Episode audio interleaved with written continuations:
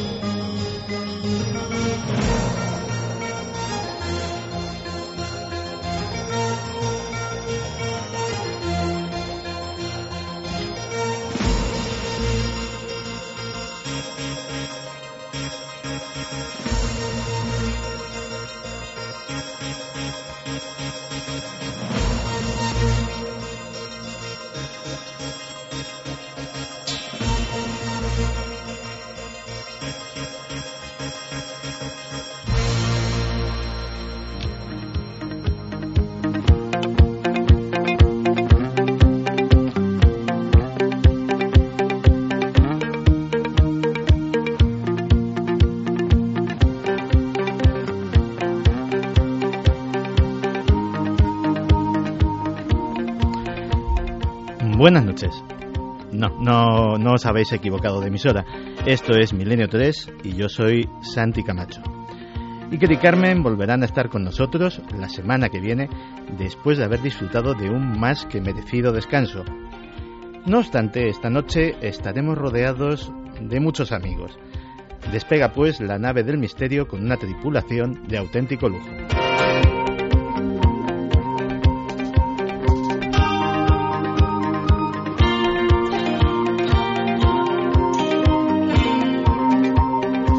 Calero, como siempre, acompañado de Fermín Agustí, estarán al mando de la nave del misterio, estarán en la parte técnica.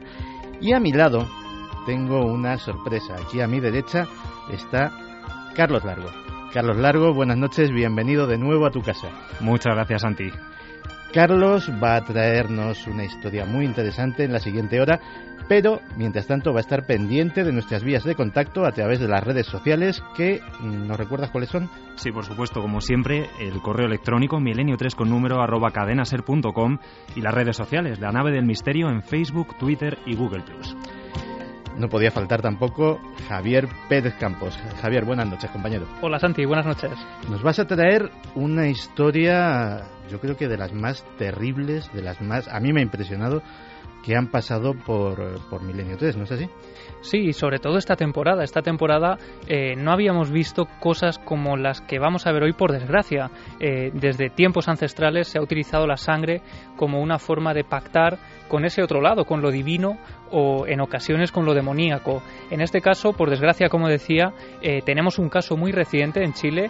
Los medios de comunicación ya lo han bautizado como el monstruo de Coyihuay porque la atrocidad que ha cometido es quemar a un niño de apenas dos días porque creía que era el anticristo. Este tipo de, ritos, Santi, vamos a conocerlos en profundidad, por qué se han llevado a cabo, vamos a hablar con las autoridades de la zona y vamos a conocer otros ritos de sangre que incluso, parece ser, según algunos expertos, están llegando a España a causa de la crisis.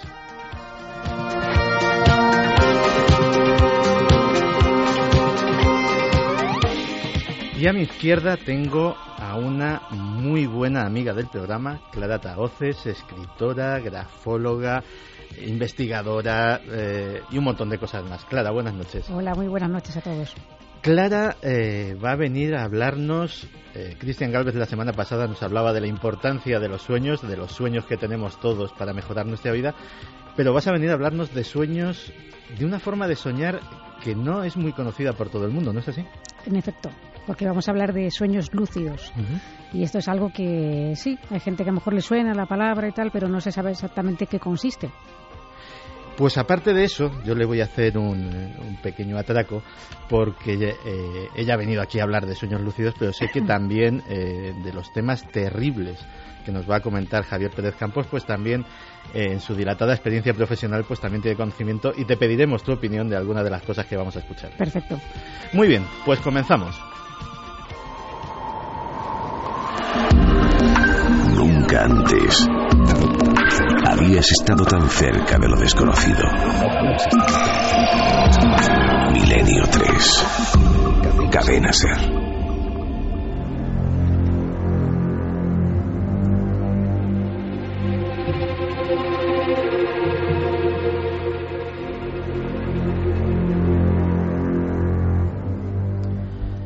España es una tierra de brujas, es una tierra de magia.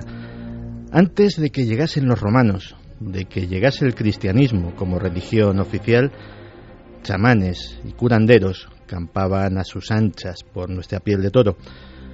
Y con el paso de los siglos, los diversos pueblos que nos fueron invadiendo, fueron dejando su marca en el ADN mágico de nuestro país que tiene un poquito de celta, un poco de fenicio, algo de romano y bastante más de musulmán de lo que nos gusta reconocer.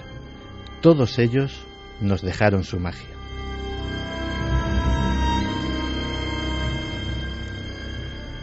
Después fuimos nosotros, los invasores, y los hombres que regresaban de lejanas tierras traían en sus mochilas supersticiones y rituales traídos de las selvas de Sudamérica, de los humedales de Filipinas, de los prados de Flandes o de las tórridas arenas de Argel.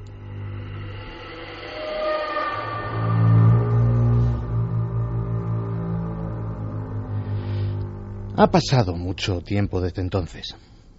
En tiempos recientes recibimos una nueva oleada de visitantes, una oleada esta vez pacífica y enriquecedora, de gentes que solo buscaban un futuro mejor para ellos y para sus hijos. Y por supuesto, sus maletas también iban cargadas de creencias y ritos ancestrales.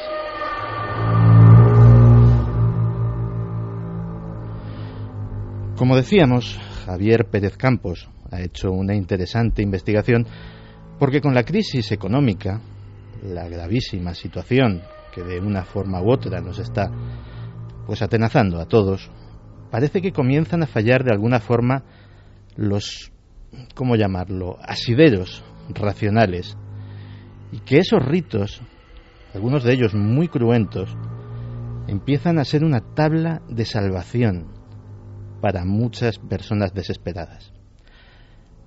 Pero antes de contar lo que está sucediendo aquí mismo, en nuestro país, en nuestras ciudades, Javier Pérez Campos nos va a contar un hecho estremecedor, el hecho estremecedor que nos ha hecho elegir este tema y que sucedió en tierras de Chile. Pues sí, Santi, eh, la noticia ha saltado a los medios hace muy pocos días eh, y de hecho es en realidad el fruto de una investigación de cuatro largos meses de la policía de Chile. Hace cuatro meses se producía la desaparición de un bebé eh, recién nacido prácticamente porque apenas se tenía siquiera constancia, no había sido registrado, eh, no había constancia de él en ningún documento oficial y todo esto tenía una razón de ser. La madre de ese, de ese pequeño era miembro de una secta que actuaba en el centro de Chile. En realidad era una microsecta, podríamos decir, porque eran eh, seis miembros los que formaban parte de ese grupúsculo.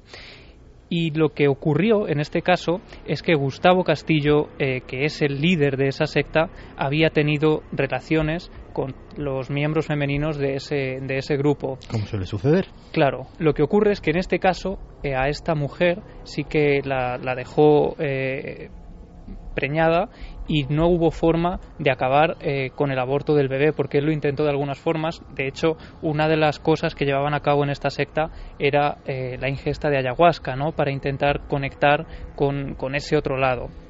En este caso lo que ocurrió, Santi, es que eh, al, estar al dejar embarazada a esta mujer, eh, la tuvo encerrada durante esos nueve meses de embarazo para que... Todo el periodo de gestación estuvo encerrada bajo llave esta mujer. Sí, durante todo el periodo porque no quería que nadie tuviera constancia de lo que estaba ocurriendo. Y en ese periodo de nueve meses fue sometiendo a todos los miembros de la secta a una especie de lavado de cerebro intensivo, también a esta mujer, asegurando que el niño que estaba en las entrañas de esa mujer no era ni más ni menos que el mismísimo anticristo.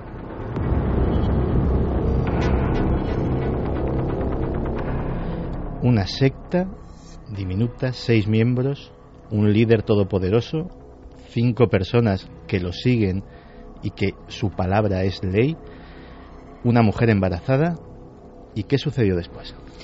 Pues este hombre, que se hacía llamar entre los adeptos de la secta Antares de la Luz, eh, decía que era poco menos que un dios, que un auténtico dios, eh, decía, aseguraba a todos los miembros, y así los convenció Santi durante todo ese periodo de tiempo, que ese niño era el demonio y que tenían que acabar con él, porque según sus propias palabras, cualquier niño engendrado por su, por, por su propia persona tenía esa maldición, acarreaba esa maldición de ser el mismísimo demonio. Y precisamente por eso, cuando la mujer da a luz, ellos eh, se reúnen, se agrupan durante la noche, hacen una enorme hoguera y echan en el fuego eterno eh, a ese niño, a ese pequeño que no tenía eh, culpa de nada y que había nacido solo hace dos días. Me estás diciendo que al bebé recién nacido vivo lo echaron a una pira, lo quemaron vivo. Yo, cuando oí esto por primera vez de tus labios, me pareció increíble. Yo, de hecho, no no conozco algo así en, la literatura de sectas, en todo lo que se ha escrito sobre este tema. La única referencia que tengo de algo parecido son mm, pues los totonacas, que eran eh, pobladores de la zona de Veracruz en México en época precolombina, que sí sacrificaban ritualmente bebés, pero la verdad es que esto es insólito. Clara, a ti ¿Tú tienes algún conocimiento de este tipo de sacrificios rituales en, en época, digamos, reciente? Eh, con tanta frialdad y, tanta brutalidad, no. Lo que pasa es que eh, hay que tener en cuenta a lo mejor que lo que se ha utilizado aquí como símbolo purificador ha sido el fuego, ¿no? El fuego es un símbolo universal que se encuentra en todas las culturas y cuya misión es la de purificar, al igual que el agua, eh, pues, los alimentos o las cosas que se van, a, digamos, a ofrendar. Claro, estamos hablando de un niño, de un bebé vivo. Entonces, quizá ellos pensaron que la forma de purificar, de sacar ese, digamos, mal del bebé era arrojarlo al fuego. Bueno, para que os hagáis una idea, de hecho, por desgracia, este tipo de rituales, este ritual en concreto, parece que obedece a otra serie de causas, no solo esta, eh, que en realidad parece casi una excusa para deshacerse de un niño que, que este personaje no quería, ¿no? Pero por desgracia sí que hay otra serie de, bueno, de hechos en los que se les quita la vida a estos niños, eh, sobre todo cuando son niños que nacen con deformaciones. Eh, ha ocurrido, por ejemplo, en el norte de Ghana o en el sur de Senegal, se practican este tipo de, rituales en los que es una especie de, brujo el que, bueno, pues haciendo un ritual sobre estos niños recién nacidos prácticamente con esas malformaciones, eh, son capaces, según ellos, de decir si están poseídos por esos espíritus malignos. Y una vez que se certifica por estos chamanes que esos niños efectivamente eh, están poseídos, se les da un brebaje que practican, que solo saben cocinar ellos, estas especie de magos de, África, y que se los ofrecen a esos niños cuando en realidad lo que es es un veneno que acaba con su vida en cuestión de, de segundos, casi de, minutos, ¿no?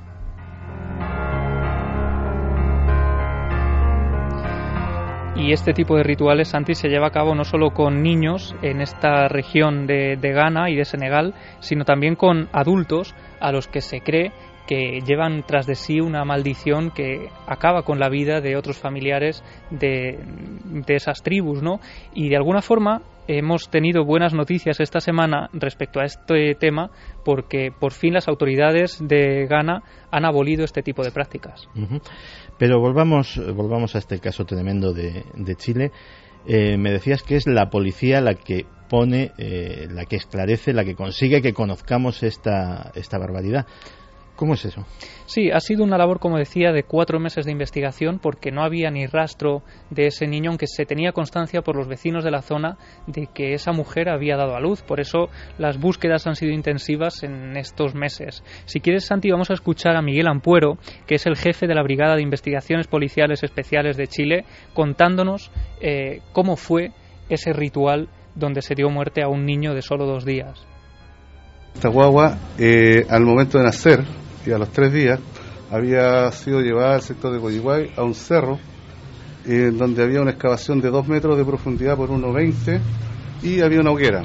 Relato que, entregan los propios participantes de este rito.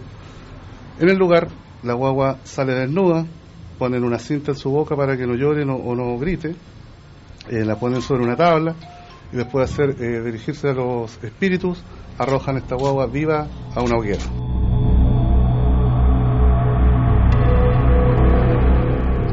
Qué barbaridad. Eh, yo lo que me pregunto es, ¿qué lleva a una madre? A una madre, que es eso? Ahora mismo es el Día de la Madre, todos sabemos perfectamente lo que es una madre, qué sentimientos están, están ahí metidos a por muy ciega que sea la obediencia que se tiene a ese eh, ser abyecto, a ese líder de la secta, a, consentir semejante sacrificio.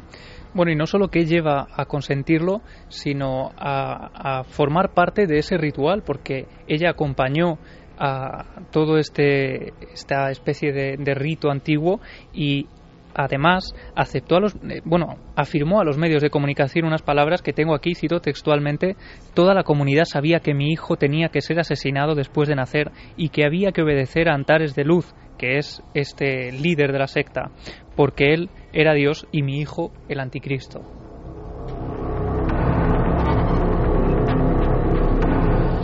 ¿Y qué sabemos de este Antares de Luz? ¿Qué sabemos de, este hombre? De este, bueno, por llamarle de alguna forma.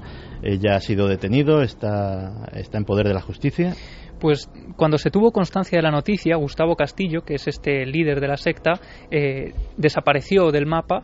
la policía estuvo buscando, haciendo una búsqueda intensiva, intentando dar con él por todos los medios. No había forma de localizarlo y cuando ya tenían acotada la zona, muy cerca de, Santiago, a unos 100 kilómetros de Santiago de Chile, este hombre aparece colgado de una viga, pero eh, no en un lugar cualquiera, Santi, aparece colgado de una viga en una casa, una casa que los, eh, los, los ciudadanos de ese lugar tenían como una casa marcada, una casa donde ya se habían cometido otros crímenes, donde los medios de comunicación incluso aparecen declaraciones de fotógrafos y periodistas que dicen que esa es la casa de los ruidos, porque allí habían eh, fenómenos extraños y todos tenían marcado ese, ese lugar como un lugar de misterio, pues aparece precisamente en ese lugar abandonado hace dos días, precisamente hace nada, el, el 2 de mayo, estaba colgado de esa viga y creen los medios de, comunicación que ha sido por la presión de la policía para intentar localizarlo. Ya casi lo tenían. Hemos hablado, Santi, con Vicente Garrido, criminólogo, y con el psiquiatra José Miguel Gaona, para que nos den un poco su opinión de, este tema, de esta secta de Chile, y si conocen algo parecido. Pues vamos a escucharlos. Lo que parece ser es que se trataba de una secta muy poco visible realmente era una mini secta, había muy poca gente formando parte de ella. Y más bien parece que es la combinación de una persona con problemas mentales, en este caso el líder, y una serie de personas que desorientadas, ignorantes o desesperadas, pues se suman a lo que es el credo, porque solo así se puede creer lo que él decía acerca del nacimiento. Cualquiera que nazca de la unión de él con cualquiera de los miembros de la secta sería un niño maldito, no un, hijo de Satanás. En este caso particular, el jefe de la secta me da la impresión que de una manera criminal racionalizó el haber tenido un hijo con una de las componentes, hijo que por otro lado no era deseado, y aprovechó para convertir el hijo en un sacrificio y con ello, nunca mejor dicho, mató dos pájaros de un tiro. El niño que no era deseado para nada y por otro lado eh, una ceremonia en el cual además todos compartieron y que a todos en definitiva les ha unido el destino. Clara, mm, yo sé que tú has estudiado esto. Eh, ¿Qué lleva a una secta, a un grupo de personas a fanatizarse tanto como para cometer este tipo de actos, como para autoinmolarse, como ha sucedido en muchas ocasiones, o cometer atentados terroristas, como sucedió con el caso de, Japón, o esto que acabamos de escuchar.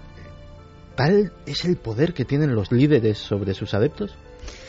Bueno, la verdad es que eh, lo han explicado muy bien tanto Vicente Garrido, Garrido como José Miguel Gaona, ¿no? Eh, evidentemente, el líder sí que puede tener problemas mentales, puede ser una persona, un psicópata o puede ser una persona que de alguna forma eh, tengan una desviación de un comportamiento normal, ¿no?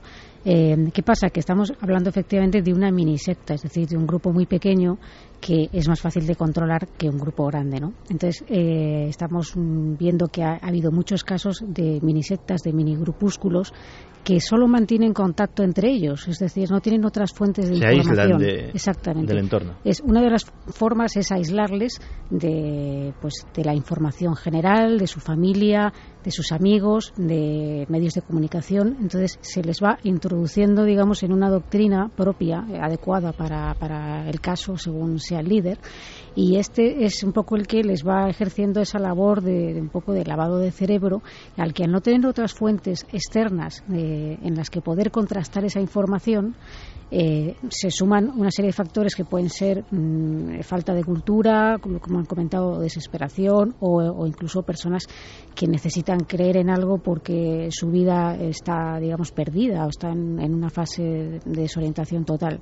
Recordemos muchas veces que las sectas no atacan, no importa si la persona es inteligente, si la persona es sagaz, eh, atacan, digamos, a las emociones. Hay que tener esto muy en cuenta, cualquiera que en principio estemos aquí eh, podemos ser atacados mm, por una secta, eh, entre comillas, si mm, quizá conocen nuestro punto débil. No tenemos estamos en un momento bajo. Un momento bajo y no tenemos otros puntos referenciales, como, como suele pasar muchas veces en estos grupos, que al aislarse de tal forma no puedes contrastar esta información que te está dando el líder, ¿no? Entonces al final se convierte en la verdad.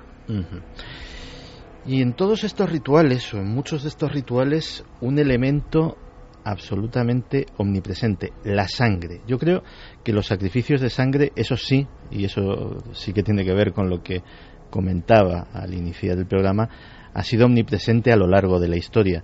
Creo que has preguntado también a nuestros expertos sobre el tema. Javi. Sí, hemos hablado también con Vicente Garrido y con nuestro compañero Francisco Pérez Caballero, que es eh, casi un experto ¿no? en la crónica negra también española, sobre el significado de la sangre en este tipo de rituales. Porque ahora, Santi, vamos a pasar a España. Eh, esto ha ocurrido en Chile y desde luego es terrible. En España no se ha dado nada parecido, aunque sí se están empezando a dar rituales eh, exógenos, podríamos decir, que a los que no estamos habituados, que los medios de comunicación no habían escuchado nunca y que sin embargo ahora se están habituando a ellos porque están empezando a proliferar en la península ibérica, eh, pero vamos a escuchar primero a los expertos para que nos cuenten un poco eh, sobre el sentido de la sangre en estos rituales. La sangre ha sido desde siempre un elemento que forma parte de muchos rituales y de muchas ideologías, incluso religiones. Tú piensas que en el cristianismo la sangre de Cristo, ¿verdad?, es el fundamento de la comunión y cualquier actividad que de algún modo quiera ser influyente, impactante o generar una serie de efectos, por lo menos en la psique de otra persona, gana muchas más posibilidades de conseguirlo si utiliza precisamente la sangre, ¿no? La sangre es vital porque todos la identificamos con, la fuerza, con la energía y lógicamente el ver sangre, el que la sangre participe, el consumir sangre, el utilizar ungüentos que nos podemos echar sobre la piel y que contienen sangre de animales, en otros tiempos incluso se ha hablado de sangre humana. Todo esto nos impresiona vivamente, nos recuerda pues esas culturas ancestrales que se han practicado durante muchos siglos. La sangre parece que ha sido siempre el tributo que los seres invisibles, los dioses, los espíritus, los diablos han solicitado. Yo creo que Moisés cuando bajó del monte debió de llevarse una tremenda sorpresa al ver que su Dios le exigía exactamente los mismos sacrificios de sangre que exigían los falsos dioses. Le detallaba con específico eh, detenimiento cómo había que descuartizar, quemar, etcétera, etcétera, las diferentes piezas de los sacrificios, bien fueran corderos, bueyes, etcétera, etcétera. Pero antes de que nos hables de cómo esa sangre y de cómo esos ritos de sangre han entrado en, en nuestro país, eh, Carlos, ¿qué nos tiene que contar eh, nuestros amigos pues de esta historia estremecedora que, que hemos escuchado en la primera parte del programa. Pues desde luego hay comentarios eh, bastante sorprendidos, ¿no? Sorprendidos con esta barbaridad que se ha cometido. Y por ejemplo, eh, Pato comentaba en Twitter barbaridad, locura, fanatismo, lo que escucho ahora mismo en Milenio 3. Cancela Freire, por ejemplo, decía, parece mentira que con lo que se ha evolucionado sigan existiendo este tipo de creencias. Está claro que la evolución sigue sin ser lineal. En algunos grupos parece que se ha quedado estancada hace miles, hace miles de años. Óscar Utrilla nos comentaba, es lo malo que tiene el fanatismo religioso. Me da igual la religión, anteponen a su Dios, a sus creencias, a su sangre, a sus hijos, en este caso cometiendo un delito como este. Silian, qué horror, ¿cómo pueden echar un bebé vivo a una hoguera? No tiene justificación ninguna. Pues la verdad es que no la tiene y, lo cierto es que ese riesgo del fanatismo pues es algo que, que nos acecha en todos los países, en todos los entornos y en todas las culturas. Y parece ser que, evidentemente, como muy bien has dicho, sin llegar a esos extremos, algo de eso empieza a ocurrir, o al menos se empiezan a detectar rastros de que algo de eso empieza a ocurrir en nuestro país. Sí, desde hace unos meses especialmente, eh, hace menos de un año de hecho, los principales medios de nuestro, de nuestro país empiezan a hablar y a mostrar fotografías de gallinas decapitadas, eh, osamentas en pequeños altares, velas y extraños rituales que, como decía antes, los medios de comunicación y los periodistas locales, que son los que se hacen eco de estas noticias, eh, no tenían constancia hasta hace estos meses. Uno de los casos más tremendos, Santi, es el de una santera que apareció, eh, bueno, cuya red se desmanteló en realidad el 9 de abril de este año en Tenerife, porque ella durante varias noches eh, se agrupaba con varias personas que creían que esta mujer tenía la capacidad de, bueno, pues hacer cumplir prácticamente los deseos de estas personas, ¿no? Llevaban a cabo rituales para obtener dinero, eh, rituales eh, de amor o rituales de, para conseguir trabajo, que de hecho son los que más eh, se están llevando a cabo ahora en tiempos de crisis y precisamente esta es una de las razones por las que los expertos aseguran que estos rituales tan extraños y tan desconocidos para nosotros están aumentando ahora por la crisis y ese momento en que muchas personas se encomiendan a cualquier cosa con tal de conseguir dinero, con tal de conseguir trabajo. En este caso, esta santera eh, también fue un trabajo eh, arduo de la Benemérita. Estuvieron durante varios meses trabajando casi infiltrados en ese grupo para poder corroborar que todas las sospechas que tenían eran auténticas y así llegaron a ver cómo esta mujer, por ejemplo, eh, cobraba 700 euros a las personas que acudían. 700 euros. Aquí ya estamos hablando de algo muy diferente. Ya no solo entra en juego eh, esa creencia ritual en magia antigua, por ejemplo, sino la perspicacia de algunas personas para vender eh, pues este tipo de cosas, ¿no? 700 euros a personas que, como muy bien dices, están buscando un trabajo, están probablemente en una situación precaria y cuando les ha fallado todo, les han fallado las instituciones, les ha fallado sus recursos propios, deciden a la desesperada recurrir a la magia y entonces está esta señora, que suponemos que es una estafadora, y le saca 700 euros para qué. Pues ella decía que esos 700 euros no eran para ella, que ella en realidad eh, no cobraba nada por estos rituales, sino para la obtención de materiales, entre comillas, para llevar a cabo esos rituales. Entre esos eh, materiales se encontraban incluso en ocasiones grandes piezas de ganado que llegaban a sacrificar en esos rituales, eh, esos rituales en los que mm, ellos entonaban cánticos, circulaba el alcohol eh, en grandes medidas porque decía ella que era una forma de canalizar y de contactar con ese otro mundo y cuando de repente consiguen eh, entrar en casa de esta mujer para descubrir y ver qué es lo que está ocurriendo, la Guardia Civil eh, se encuentra un escenario tremendo, ¿no? Porque en una de las habitaciones, una de las pequeñas habitaciones de esta mujer, encuentran un pequeño altar del que cuelgan pieles de serpiente, pieles de animales eh, y no solo eso, también osamentas humanas.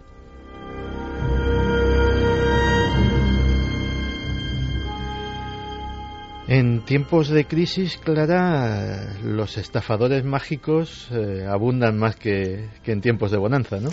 Pues sí, sí, sí, sí, esto es así. Eh, hombre, siempre ha habido estafas de, este estilo, ha habido pues eh, gente siempre que ha querido sacar provecho de un poco de la, desgracia de los demás, exigiéndoles unos tributos, unos dineros que precisamente es lo que están buscando obtener, lo cual es un, poco un contrasentido, ¿no?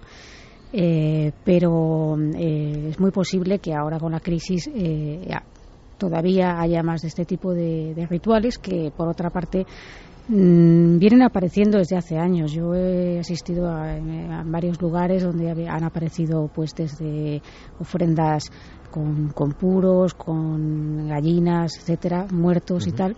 Eh, lo de los huesos humanos es posible que se hayan desenterrado para cumplir algún cometido, entra dentro de, no estamos hablando de satanismo ni nada de esto, sino de cultos, digamos, que vienen sincretizándose, son cultos eh, muy propios, por ejemplo, de Cuba, de Brasil, como la santería, el candomblé, el catimbó, son mm, religiones que se han sincretizado y más aún cuando, eh, pues bueno, parece ser que llegaron muchos inmigrantes aquí a España, cosa que ahora está haciendo al revés, están marchando, ¿no? Pero en esa gran oleada es cuando empezaron a detectarse y es muy posible que ahora con, la crisis la gente en, situaciones desesperadas cuando no encuentre respuestas de otro tipo eh, decida acudir a, a rituales que en principio yo desaconsejo claro y es que eh, aquí somos eh, absolutamente eh, partidarios de la libertad religiosa de cada uno. Puede ser practicante de la religión que le apetezca, del vudú, del candomble, de la santería,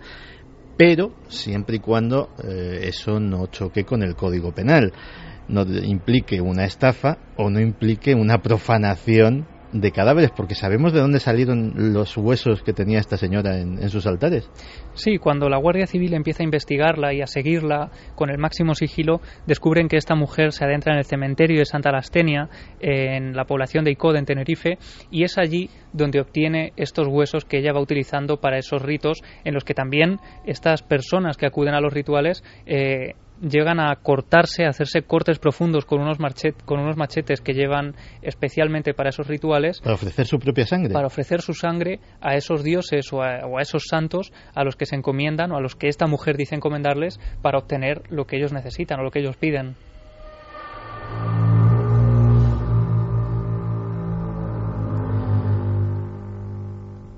Pero bueno, me estás hablando de Icod de los Vinos, que es además una, un pueblo que conozco muy bien y que es encantador, pero eh, a lo mejor la gente está pensando, bueno, a lo mejor en los pueblos, pues ese tipo de cosas.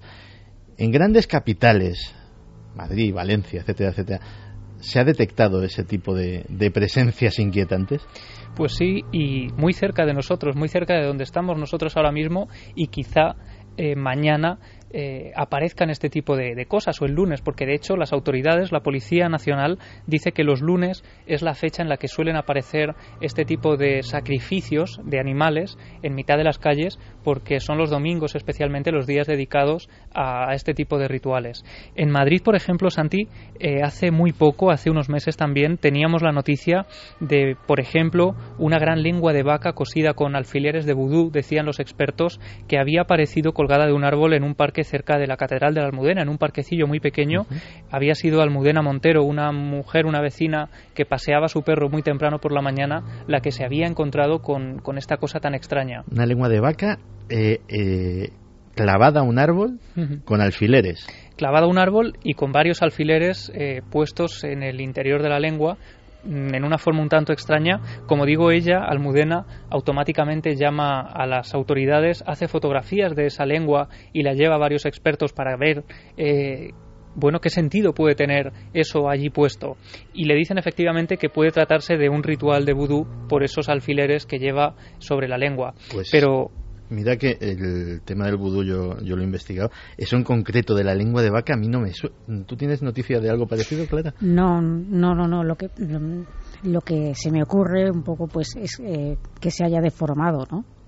Es decir, que cuando todo, pues los cultos, digamos, que, se producen en su madre tierra, por así decirlo, tienen eh, un sentido y cuando se trasladan a otro lugar se sincretizan y se mezclan con películas, cosas que se han visto mm, y, la gente pues eh, hace este tipo de cosas que también, por ejemplo, aparecen mucho en el retiro.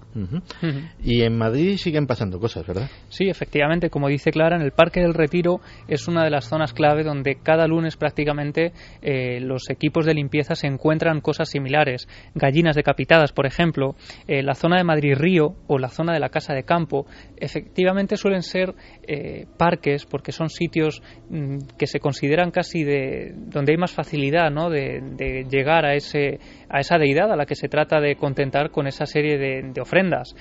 Otro de los casos, imagínate la imagen de, que se llevó Luis Victorero, otro vecino de Madrid, que paseando por la avenida Pablo Iglesias, en un parque cercano al número 18, encuentra de repente un cesto de mimbre y en el interior una gallina con las patas atadas y completamente decapitada.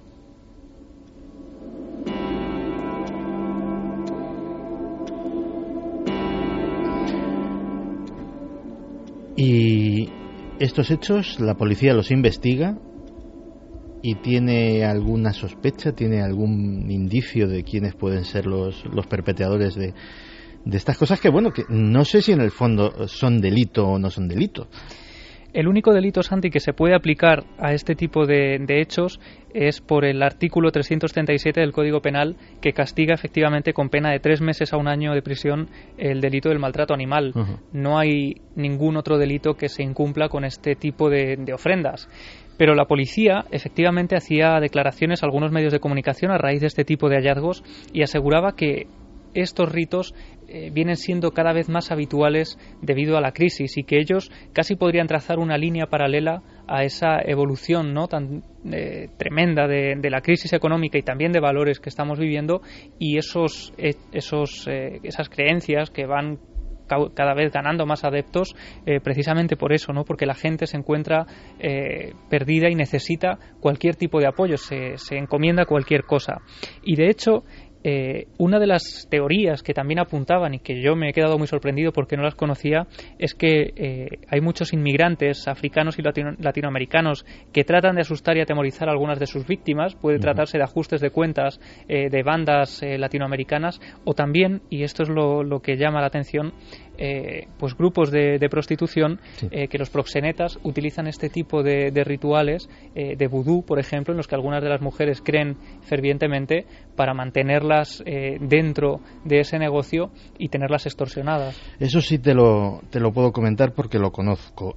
para que te hagas una idea, en nuestra ciudad, en nuestro país, en todo, casi todos los países, hay miles de mujeres que desgraciadamente pues practican la prostitución siendo verdaderas esclavas sexuales, siendo esclavas manejadas por mafias.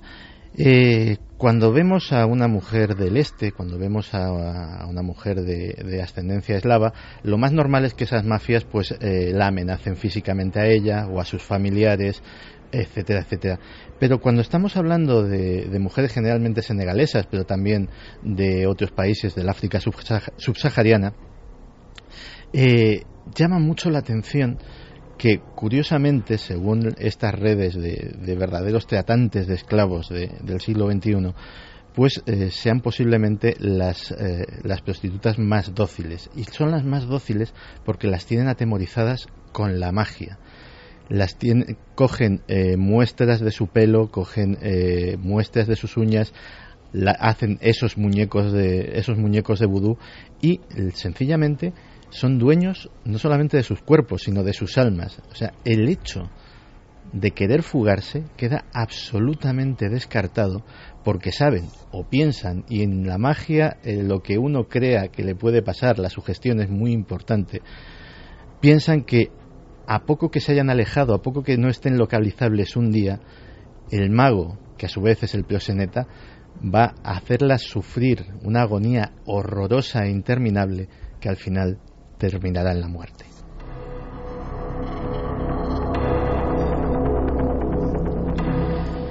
Y esos grupos supongo que también los persiguen las fuerzas del orden eh, con especial ahínco, esos, eh, esos proxenetas eh, barra brujos de vudú, ¿no?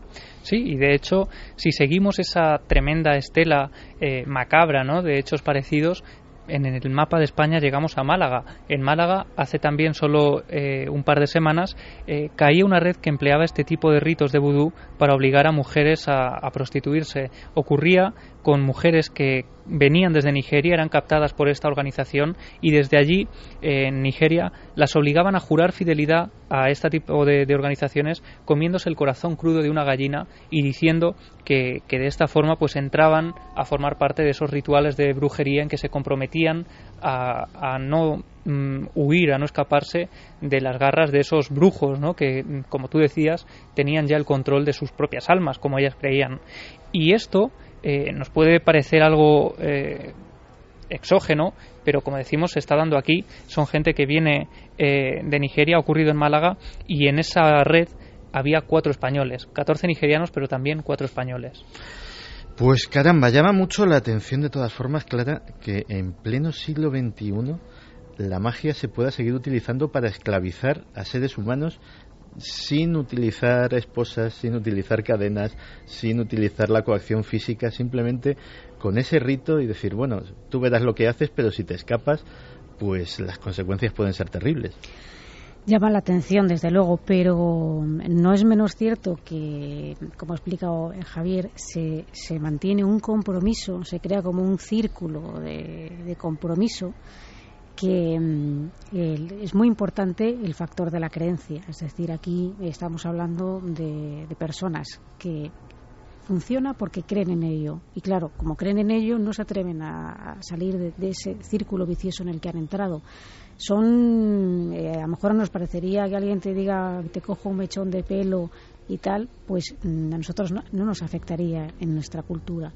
Pero allí es eh, tan fuerte esa creencia que es normal, es decir, es normal que eso que eso suceda, con lo cual es efectivamente esclavizar el alma, ¿no? Pues ya mm, llegar al, extremo máximo de lo que, de lo que puede ser eh, tener a una persona atrapada.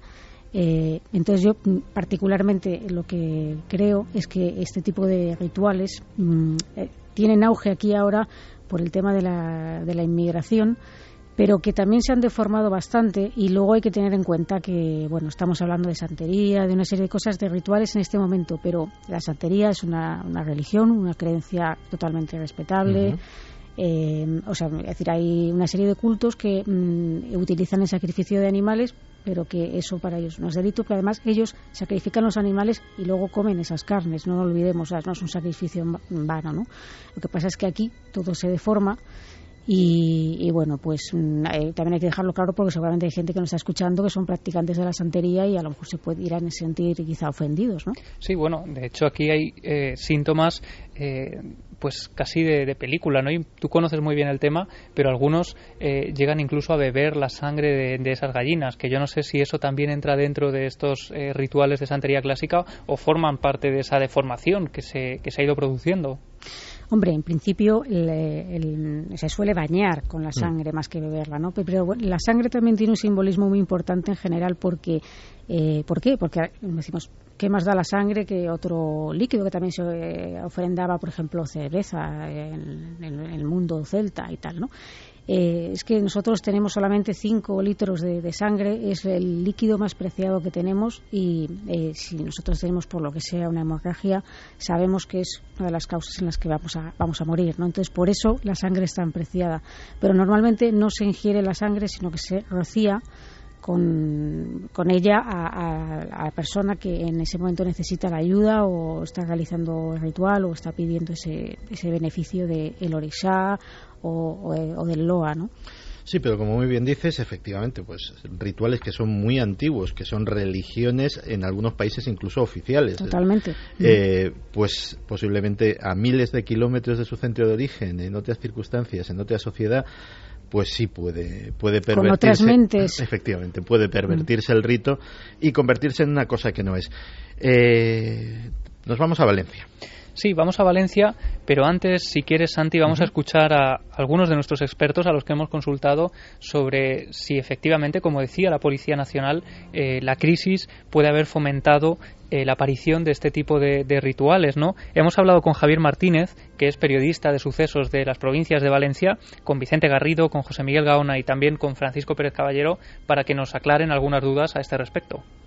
La crisis siempre ha sido algo de, cultivo para, para la proliferación de estos grupos. Las épocas de confusión siempre generan la necesidad de encontrar una guía, encontrar un lugar donde poder enjugar parte de toda esta desesperación y confusión. Evidentemente sí que han eh, aumentado porque muchas personas bajo el esquema de crisis que estamos viviendo pretenden que acudiendo a ciertos elementos sobrenaturales van a recibir algún tipo de ayuda, de algún tipo de ayuda etérea, ¿no? de de alguna entidad, por así decirlo. Vivimos en un momento en el que la gente no sabe muy bien en, en, lo que creer y en tiempos de crisis es natural que busquemos remedios y esos remedios muchas veces están en manos de personas que no nos convienen y que muchas veces juegan con nuestro dinero, con nuestra salud y es normal que, que, estemos viendo a nuestro alrededor cada vez más noticias que, que, tocan este, este tipo de religiones que no conocemos muy bien y que cada cierto tiempo pues eh, protagonizan las páginas de sucesos.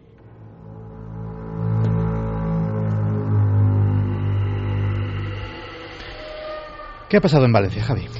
Pues como decías, eh, hace poco, hace dos meses aparecía un titular en las provincias, eh, un artículo firmado por Javier Martínez, con quien hemos hablado al respecto, eh, que decía un ritual satánico con gallinas decapitadas. En este caso eh, había algo que incitaba a creer que ya no se trataba de simple santería, aunque por supuesto la teoría se mantenía ahí también por la policía. Se encontraron también en una mañana de un lunes tres gallinas decapitadas, una paloma muerta y un pequeño cuenco de barro con sangre coagulada. Lo que ocurre en este caso, quien da la voz de alarma es una mujer que a las 9 de la mañana está llevando a sus hijos a un colegio. El colegio está muy cerca del lugar donde se encuentra todo esto y tal es el revuelo que se arma que todos los niños eh, se arremolinan en ese sitio, muchos con teléfonos móviles empiezan a fotografiar eh, ese, eso que tanto extraña a la gente y se arma tal revuelo porque los padres, imagínate la indignación al decir que cómo sus hijos pueden estar viendo algo tan tremendo, ¿no? Automáticamente llega allí la policía, eh, recogen las muestras y, descubren, hacen fotografías de todo lo que, lo que encuentran allí e y empiezan a investigar. Si quieres vamos a escuchar a Javier Martínez eh, contándonos un poco cómo se produce este hallazgo. Una mujer que estaba paseando por un, bueno, es un parque que hay cerca de, de la fuente de San Luis, encuentra tres gallinas decapitadas, una paloma muerta y un pequeño cuenco de, barro con sangre cuajada. Todo parece indicar que eran los restos de un ritual. Había dos hipótesis, una de que se trate de, un rito africano y la otra, la, la que ha cobrado más fuerza, es que fuera un ritual satánico, porque las cabezas de, de las gallinas aparecieron envueltas en un papel donde pintaron algunos símbolos satánicos.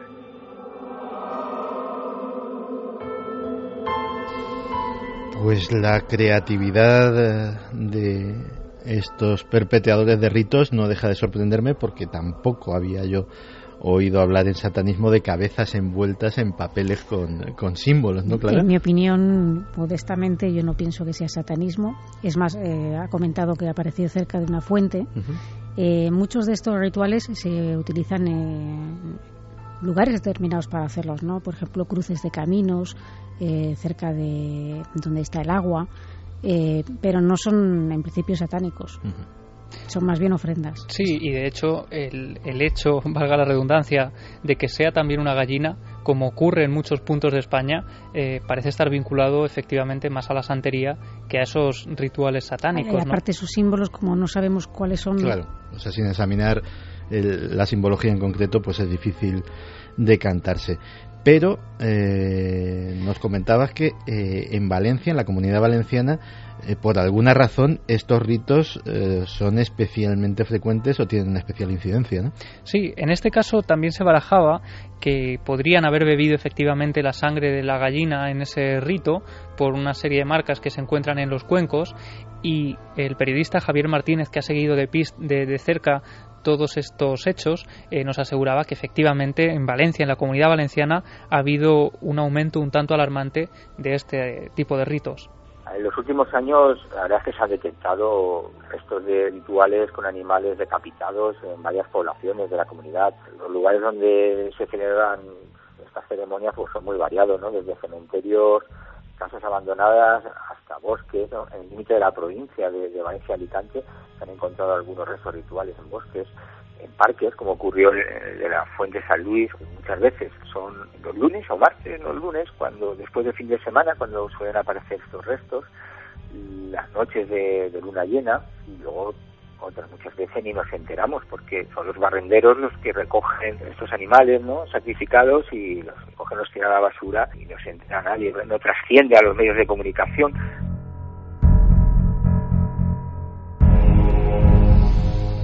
Claro, la comunidad valenciana siempre ha tenido una extraña fama eh, los que llevamos años dedicándonos a esto lo sabemos, de ser muy propensa a todo este tipo de creencias mágicas. ¿Hay alguna razón para ello? Pues mm, no lo sé exactamente, pero sí es verdad que, en la comunidad valenciana ha habido multitud de casos bastante extraños de todo tipo que mm, sí que es verdad que se habla de que existiría un hipotético triángulo ¿no? que, formaría junto con, Palma de Mallorca y con Turín pero realmente no sé si esto deja de ser parte de, la leyenda negra eh, o quizá el clima mediterráneo favorezca que, en, es decir, si tú sales a la calle a hacer una, a lo mejor te da un poco de pereza si hay dos grados bajo cero. Puede influir.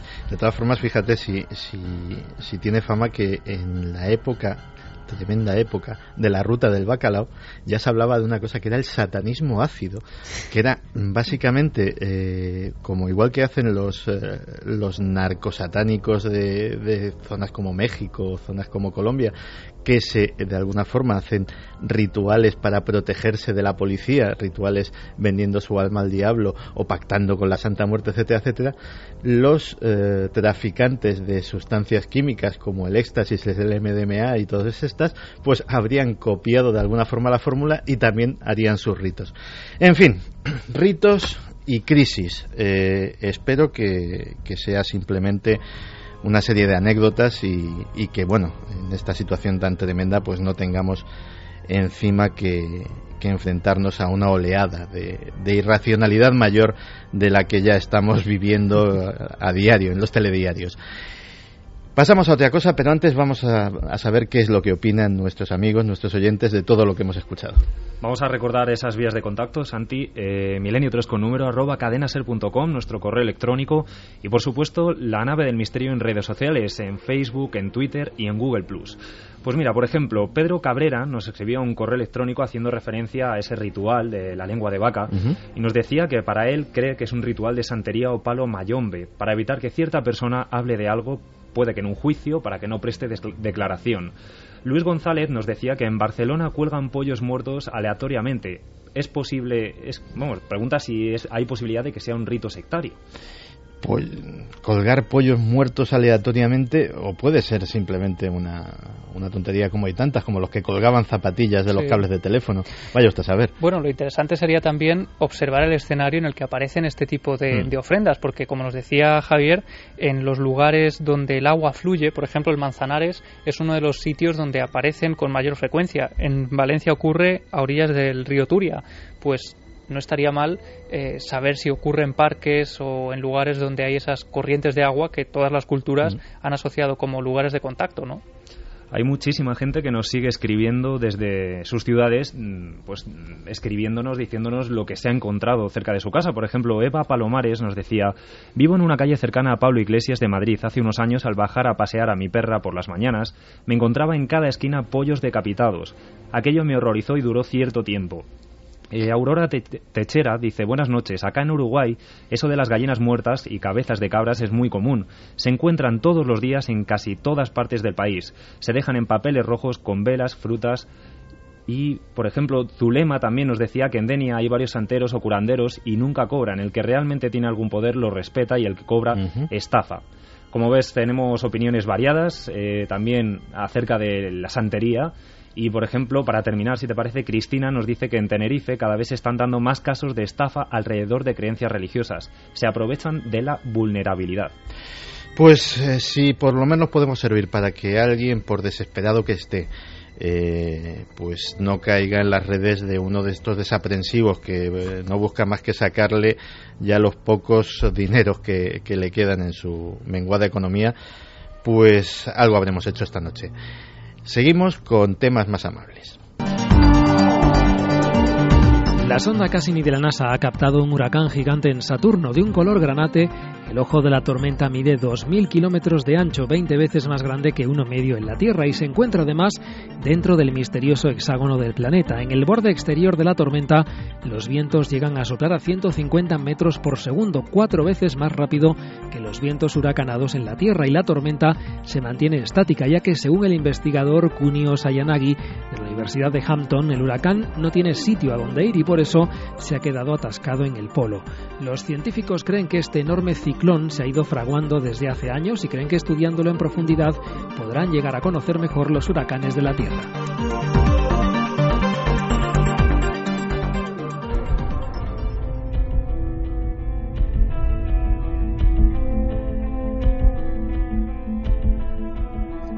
Dicen que solo empleamos una fracción del verdadero potencial de nuestro cerebro. Pero eso es cuando estamos despiertos. Cuando soñamos, la mente es capaz de cualquier cosa.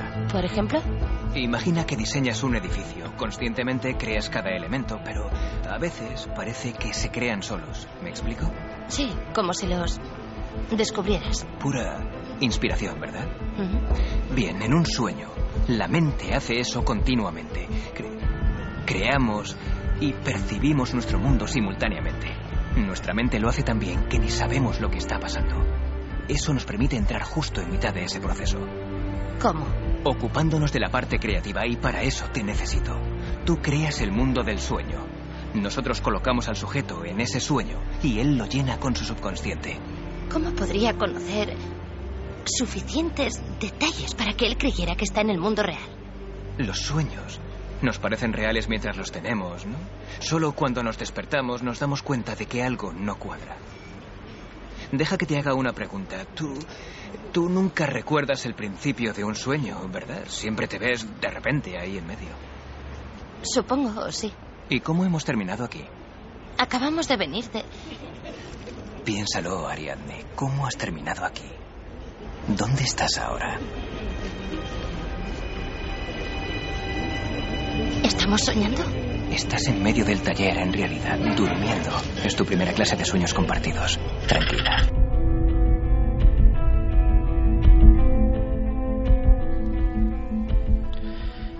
Acabamos de escuchar un fragmento de Origen, una de las genialidades salidas de la mente de Christopher Nolan. La mayoría de vosotros, cuando terminéis de escuchar Milenio 3, o puede que antes, si no lo hacemos lo bastante bien, eh, os volveréis a internar, como cada noche, en un reino que no por transitado es menos desconocido, el reino de los sueños. Es un mundo en el que pasamos un tercio de nuestra vida y que sin embargo guarda celosamente sus secretos. La mayor parte de lo que soñamos jamás llega a nuestra mente consciente. Otras veces tenemos un breve atisbo, un flash de lo que hemos vivido tras esa barrera. Un atisbo que para cuando salimos de la ducha o terminamos de cepillarnos los dientes, pues ya ha caído en el olvido y ha desaparecido para siempre. Son muy pocos los sueños que recordamos en detalle, pero ¿creéis que tiene necesariamente que ser así? Edgar Allan Poe escribió que todo lo que vemos no es sino un sueño dentro de un sueño. ¿Os imagináis lo que sería cerrar los ojos con el mismo propósito, con la misma intención con la que vamos a una sala de cine o conectamos nuestra consola de videojuegos? Convertirnos en onironautas, viajeros, exploradores de un reino inmenso, el reino de nuestra propia mente. ¿Suena demasiado bonito para ser verdad? Pues puede que no sea así. Muchos nos lo habéis pedido y hoy vamos a hablar de los sueños lúcidos.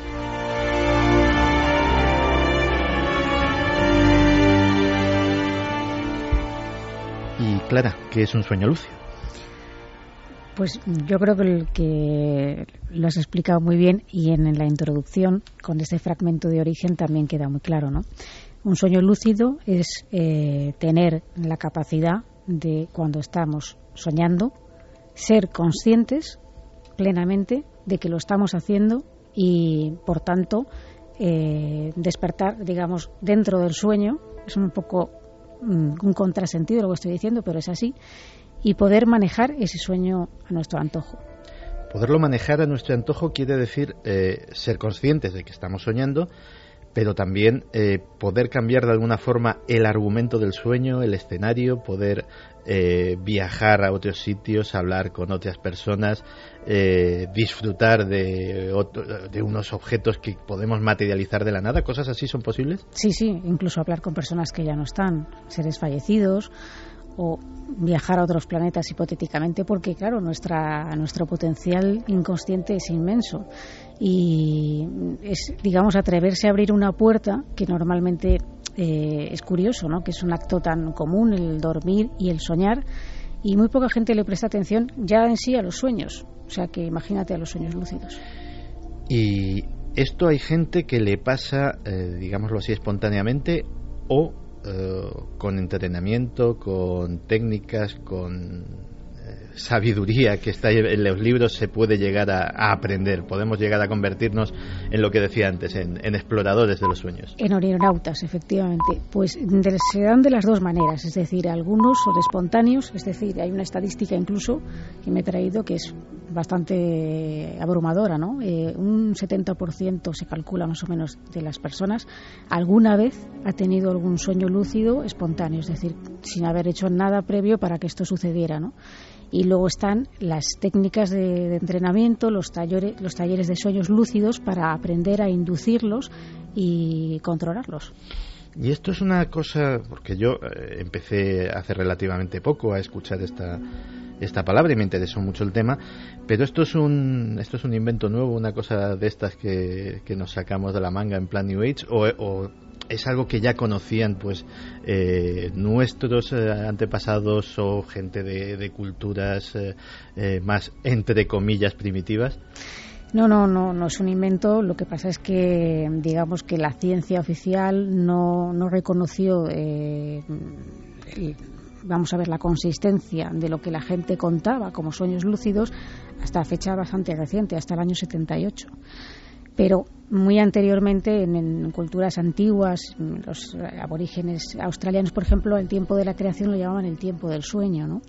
Eh, luego tenemos, por ejemplo, lo que hacen, que todavía se, se, hacen, algunos de nuestros oyentes puede que tengan en su casa una atrapasueños. sueños Una atrapasueños es un artilugio que está concebido eh, por los indios Sioux, mm, que es una especie de redondel eh, hecho con unos hilos y queda algo parecido a una especie de tela de araña con un agujero en el centro, luego se decora con plumas, con cuentas y se cuelga de, en la cama. Y esto es un, supone que este, este amuleto, este aparato, eh, tiene por función filtrar los sueños, dejar solamente los sueños buenos y que los sueños malos pasen por el agujero, ¿no?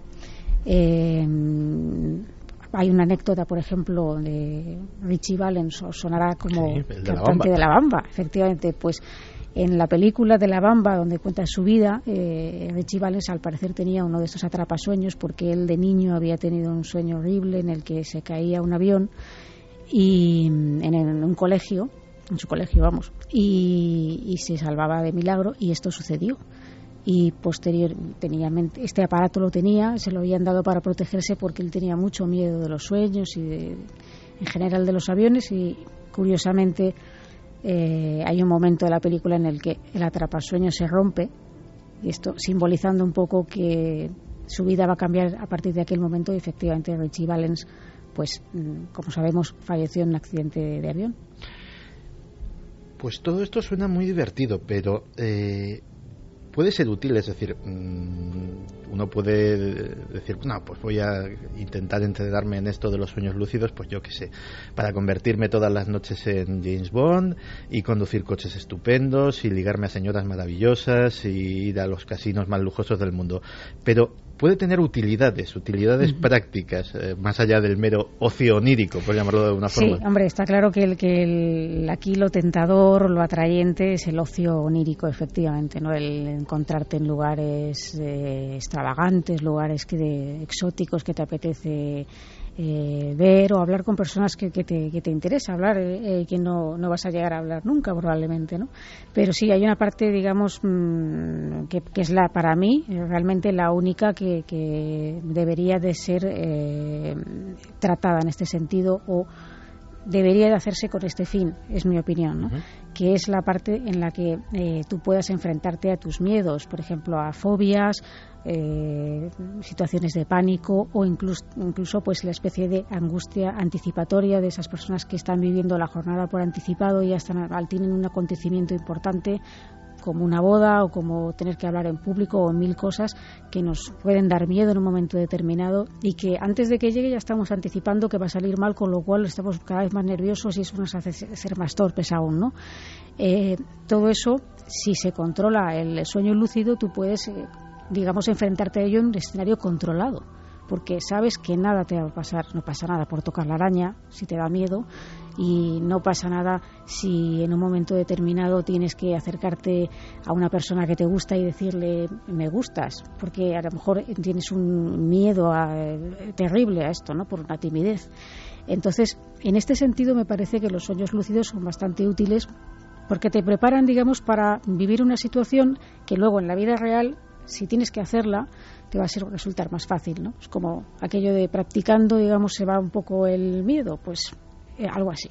Fíjate que hace, eh, hace un tiempo vi, vi, un documental precisamente sobre sueños lúcidos en el que daba testimonio un eh, ingeniero de la NASA.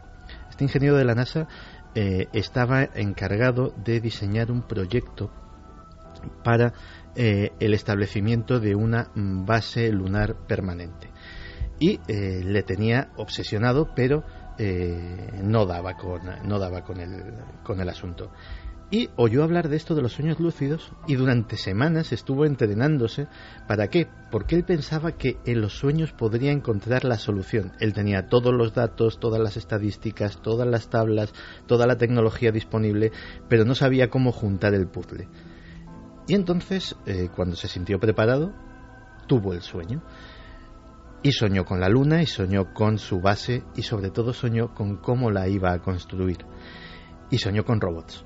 Soñó con unos robots tripulados desde la Tierra que iban a ir ensamblando sobre la superficie lunar, eh, robots con, eh, movidos por orugas, nada humanos, pero sí muy prácticos para esa tarea, y que iban a ensamblar esa base lunar. Cuando presentó su proyecto en la NASA, todo el mundo dijo que era lo más creativo, lo más interesante y sobre todo lo más viable que se había hecho nunca sobre el tema de la base lunar.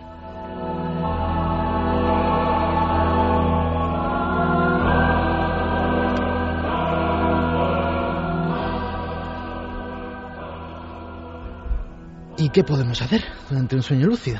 Aparte de todo, de todo lo que hemos dicho.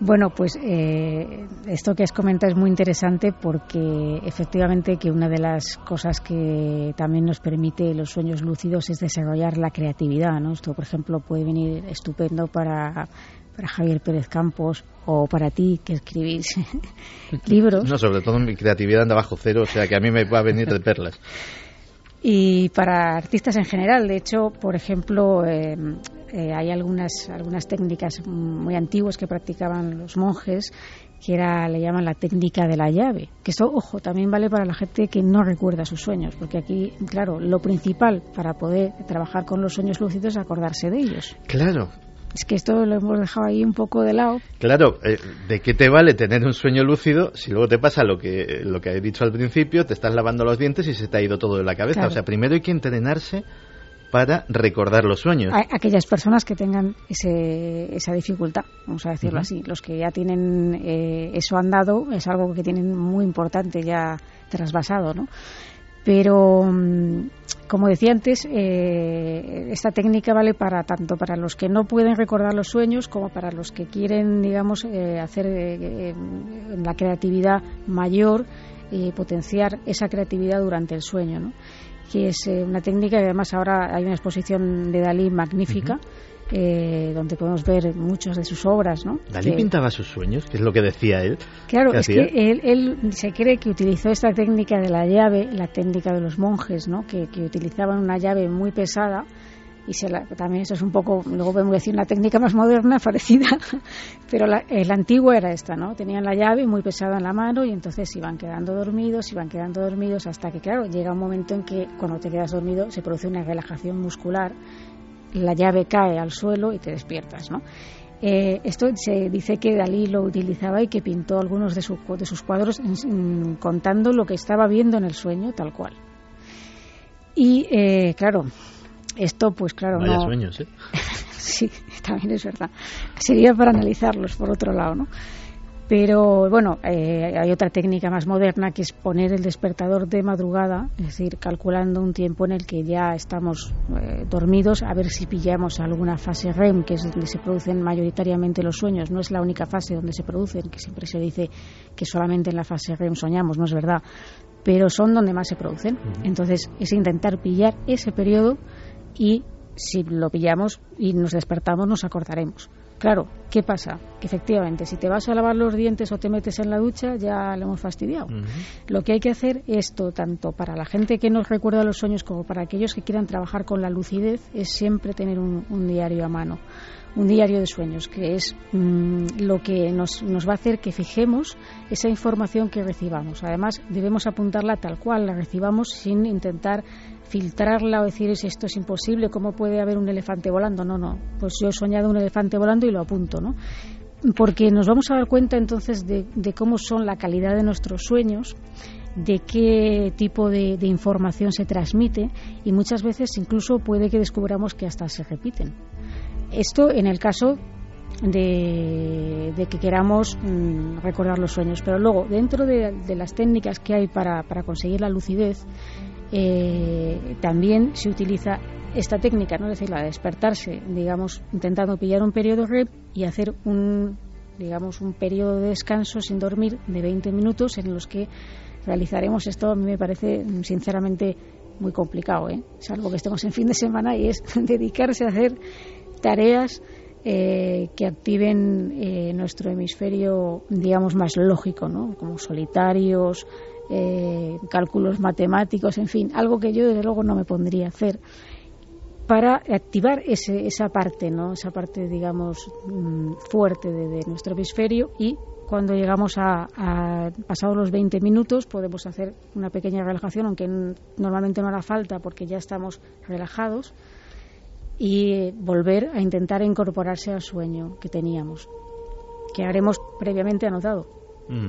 Ojo, luego, esa para mí es una técnica bastante complicada, yo lo digo como lo pienso. No, tiene, tiene, tiene pinta de ello. ¿Qué piensan nuestros amigos de la posibilidad de convertirnos en dueños de nuestros sueños? Pues están llegando bastantes comentarios y preguntas para Clara. Por ejemplo, eh, OW nos decía, he visto en varios foros de Internet de gente que trata de vivirlos hasta el punto de provocarse parálisis del sueño, una constante que siempre nos hacen llegar también nuestros oyentes. Eh, Charlie, por ejemplo, nos decía, hablando de sueños en Milenio 3 y justamente hoy tuve uno de mis sueños más raros, donde estaba en medio de la guerra. Musol también nos decía, control del sueño y conciencia de este. ¿Podéis matizarlo, por favor?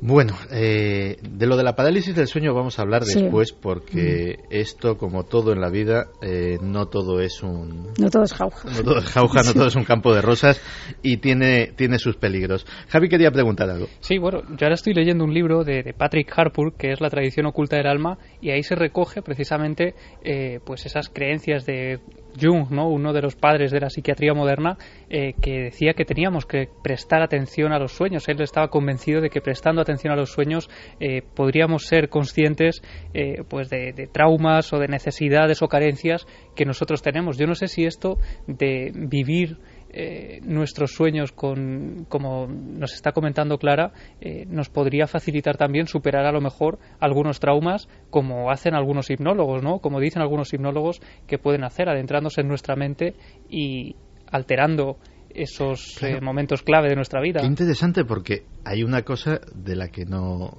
una posibilidad que no hemos tratado. ¿Sería posible revivir el pasado en esos sueños lúcidos? Sí, también Se puede viajar al pasado o al futuro. Claro, revivir, por ejemplo, una experiencia traumática para intentar superarla o para intentar comprenderla.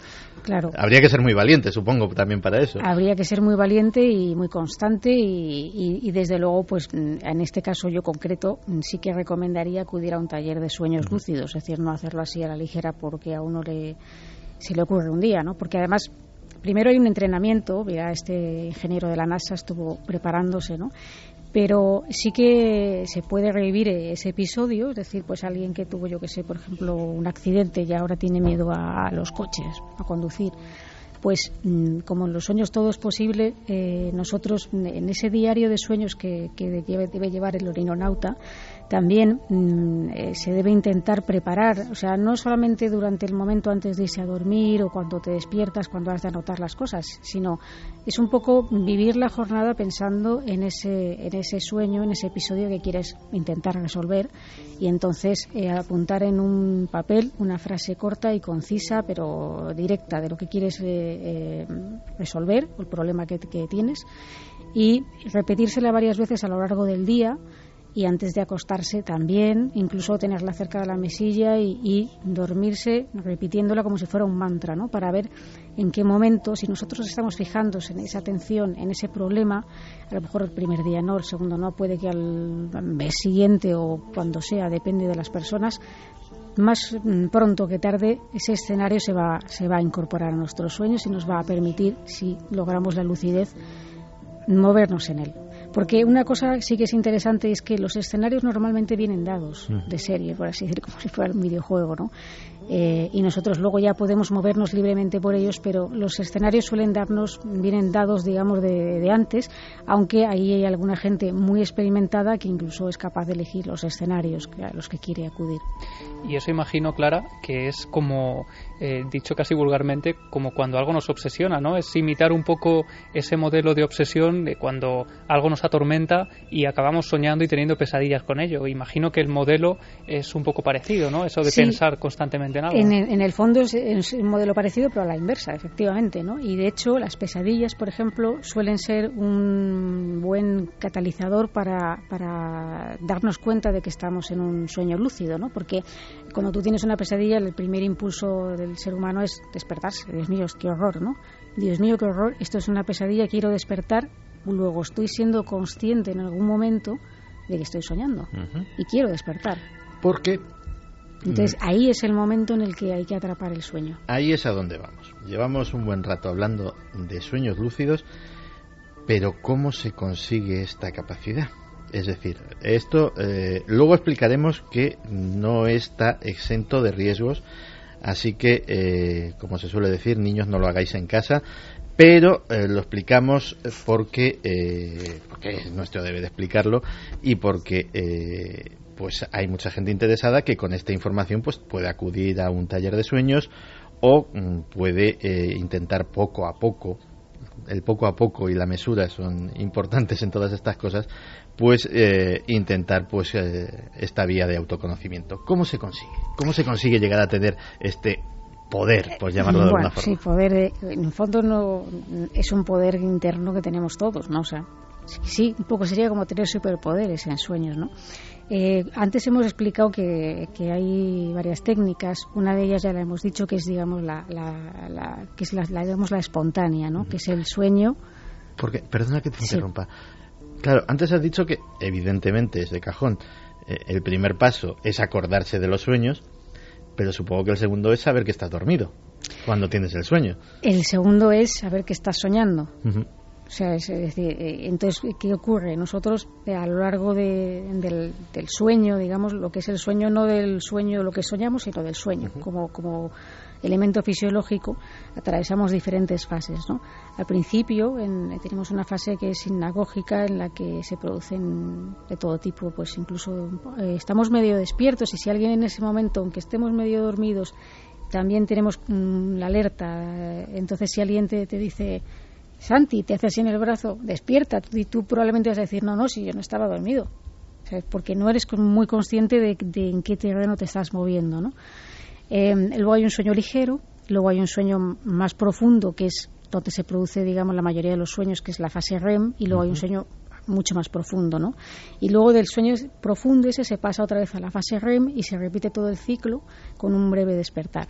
Entonces, eh, sabiendo un poco cómo son estos ciclos, mm, eh, lo que hay que hacer es eh, intentar tener la conciencia con, mm, como decimos, una serie de técnicas. Esas técnicas mm, para saber que estamos soñando, por así decirlo, primero eh, tenemos que tener asegurado un buen sueño, ¿no? es decir, eh, debe haber comodidad donde vayamos a estar, espacio suficiente, poca luz o ninguna, y nosotros tenemos que estar tranquilos y relajados y saber que nadie nos va a molestar en ese momento. ¿no?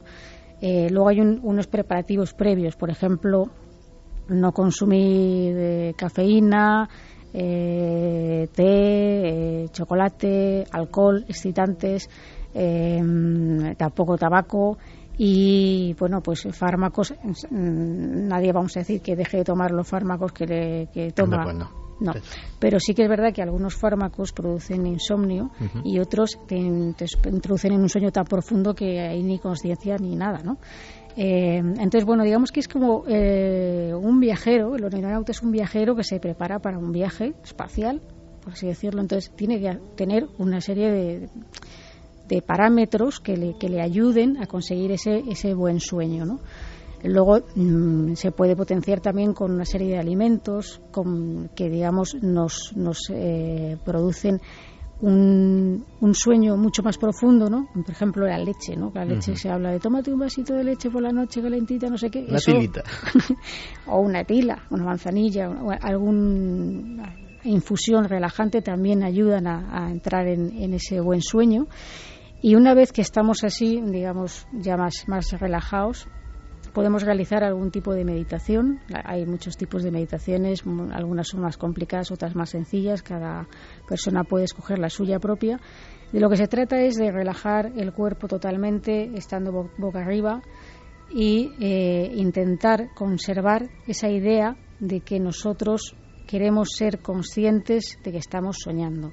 Eso es muy importante. Claro, muy fácil decirlo, muy difícil conseguirlo, pero como decimos, todo con la práctica. Si, si, si tú vas practicando y tienes eso en mente, ese principio que decía Javi, un poco de, la obsesión, por así llevar, llevarlo de esa manera, eh, al final esto termina por, por, por pasar, ¿no? Y quizás antes de lo que pensamos. Yo hace tiempo leí, tú me dirás si es, si es una técnica viable o no, una cosa que se llamaban, eh, digámoslo así, los eh, puntos de alerta y era que eh, en tu vida, eh, en tu vigilia, en tu vida despierta, pues cada vez que veías algo que te hiciera dudar mínimamente de la realidad, hacer, digámoslo así, una actividad de control. Y te recomendaban algo que supieras que no puedes hacer en sueños.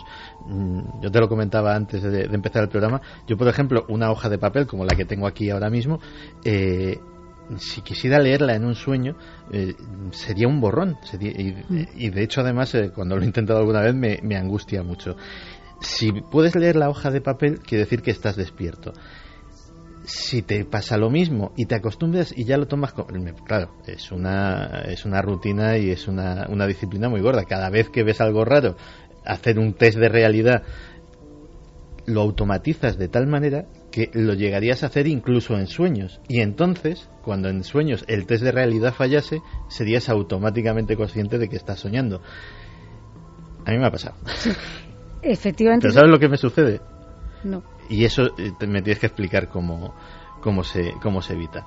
Que en el momento en que descubro que estoy soñando, me pongo bastante nervioso y me despierto. Te despiertas, claro. Ah, eso es Mm, lo has explicado muy bien. En realidad es tener unos puntos de referencia, unos puntos de control para reconocer que estamos soñando, ¿no? ¿Cómo dices? Bueno, pues claro, hay muchas cosas que en los sueños no nos cuadran, sobre todo cuando nos despertamos y pensamos en el sueño, ¿no? Pero incluso en el sueño, si te empiezas a fijar, los contornos de los objetos están medio borrosos, los carteles eh, no son claros, no son nítidos, por eso no puedes leer a lo mejor bien eh, las personas, algo que no nos cuadre en la escena, cómo actúa una persona que a lo mejor no actuaría en la vida real, o algo que no debiera de estar donde está. Ese tipo de pequeñeces son las que nos pueden dar la alerta de que estamos soñando. y entonces, en el momento en que estamos soñando es cuando se produce esa lucidez. ¿Qué pasa? ¿Cuál es el reto ahora? El reto ahora, pues decimos que es un proceso muy largo de un viaje del onironauta que se tiene que preparar muy bien, ¿no? El reto es conseguir fijar esa lucidez porque o bien te despiertas o bien puedes caer en un sueño normal, digamos, eh, ser abducido por otro sueño y ya perder totalmente la conciencia, ¿no? Entonces, eh, todo eso es con frases de apoyo de, en el mismo sueño, cuando eres consciente, intentar repetirte, estoy soñando, soy consciente, estoy dentro de un sueño lúcido y voy a controlarlo de la manera que yo quiera, ¿no? Es decir, repitiendo eso incluso antes de irse a dormir. Pero en el propio sueño, si es posible antes de, de, que te despiertes, ¿no? Es decir, voy a hacer esta actividad, soy consciente de ello y la voy a manejar. Pues eh, una, una tarea, el premio es grande, pero la tarea también parece, también parece que es ardua.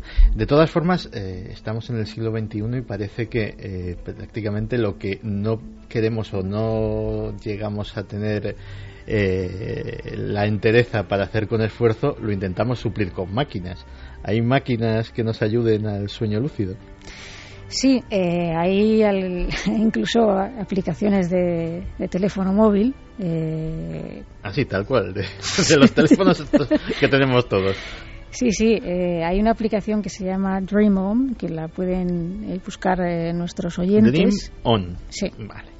Y que está ideada por el psicólogo nada más y nada menos que Richard Wiseman. Que es, ¿Richard Wiseman? Sí, sí, sí.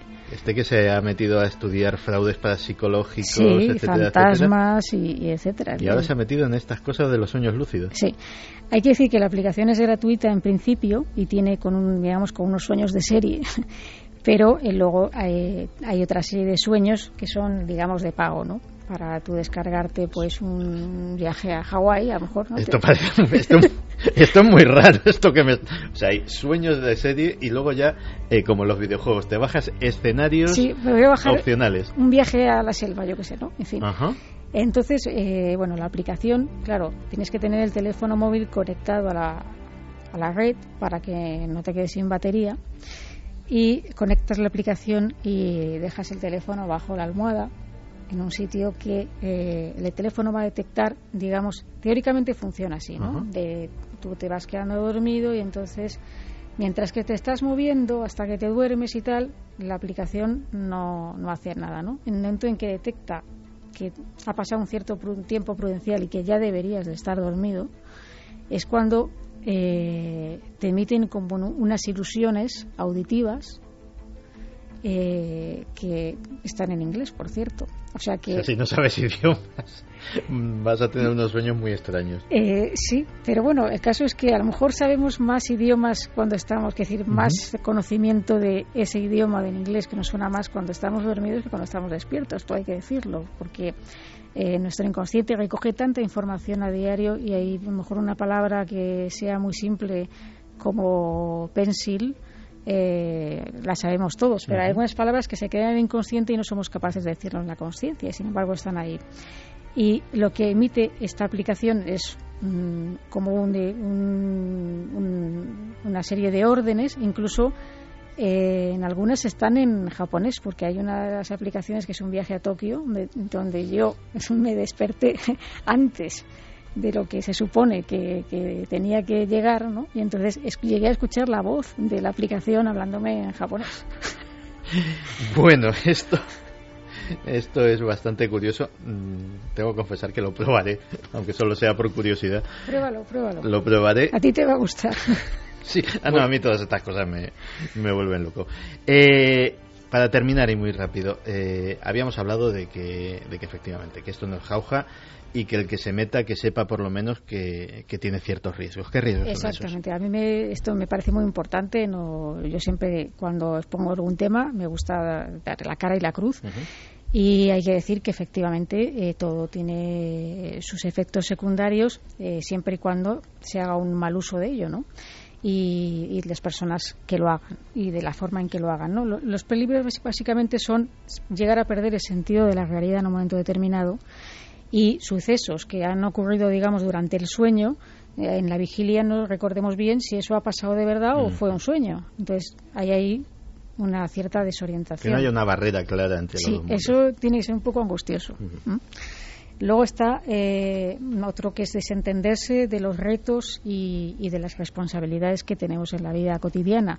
Porque, mm, bueno, a lo mejor nuestra vida, digamos, no es excesivamente para tirar cohetes, pero oye, luego llegamos por la noche y podemos controlar estos sueños y entonces eso nos, nos da como eh, los superpoderes de los que hablamos antes. Entonces podemos tener esa tentación de abandonarnos al sueño porque para que lo que me queda aquí y luego está el descanso deficiente. ¿no? Nosotros, eh, cuando se trabajan con los sueños lúcidos, se está trabajando en la fase REM, que es la fase más importante para, para descansar tanto el cuerpo como la mente. Y si estamos trabajando en esa fase, pues al final lo que ocurre es que eh, no descansamos adecuadamente. Entonces, eh, no se puede abusar de ello y, ante la duda, mejor acudir a un taller donde nos expliquen cómo hacerlo bien.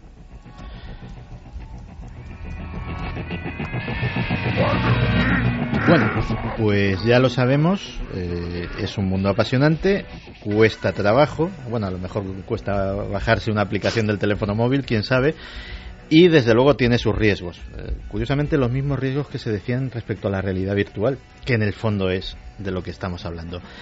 Eh, pues en un ratito, después de los informativos, seguimos con Milenio 3, tenemos muchísimas más cosas y, eh, bueno, pues os dejamos con nuestros compañeros de servicios informativos. back.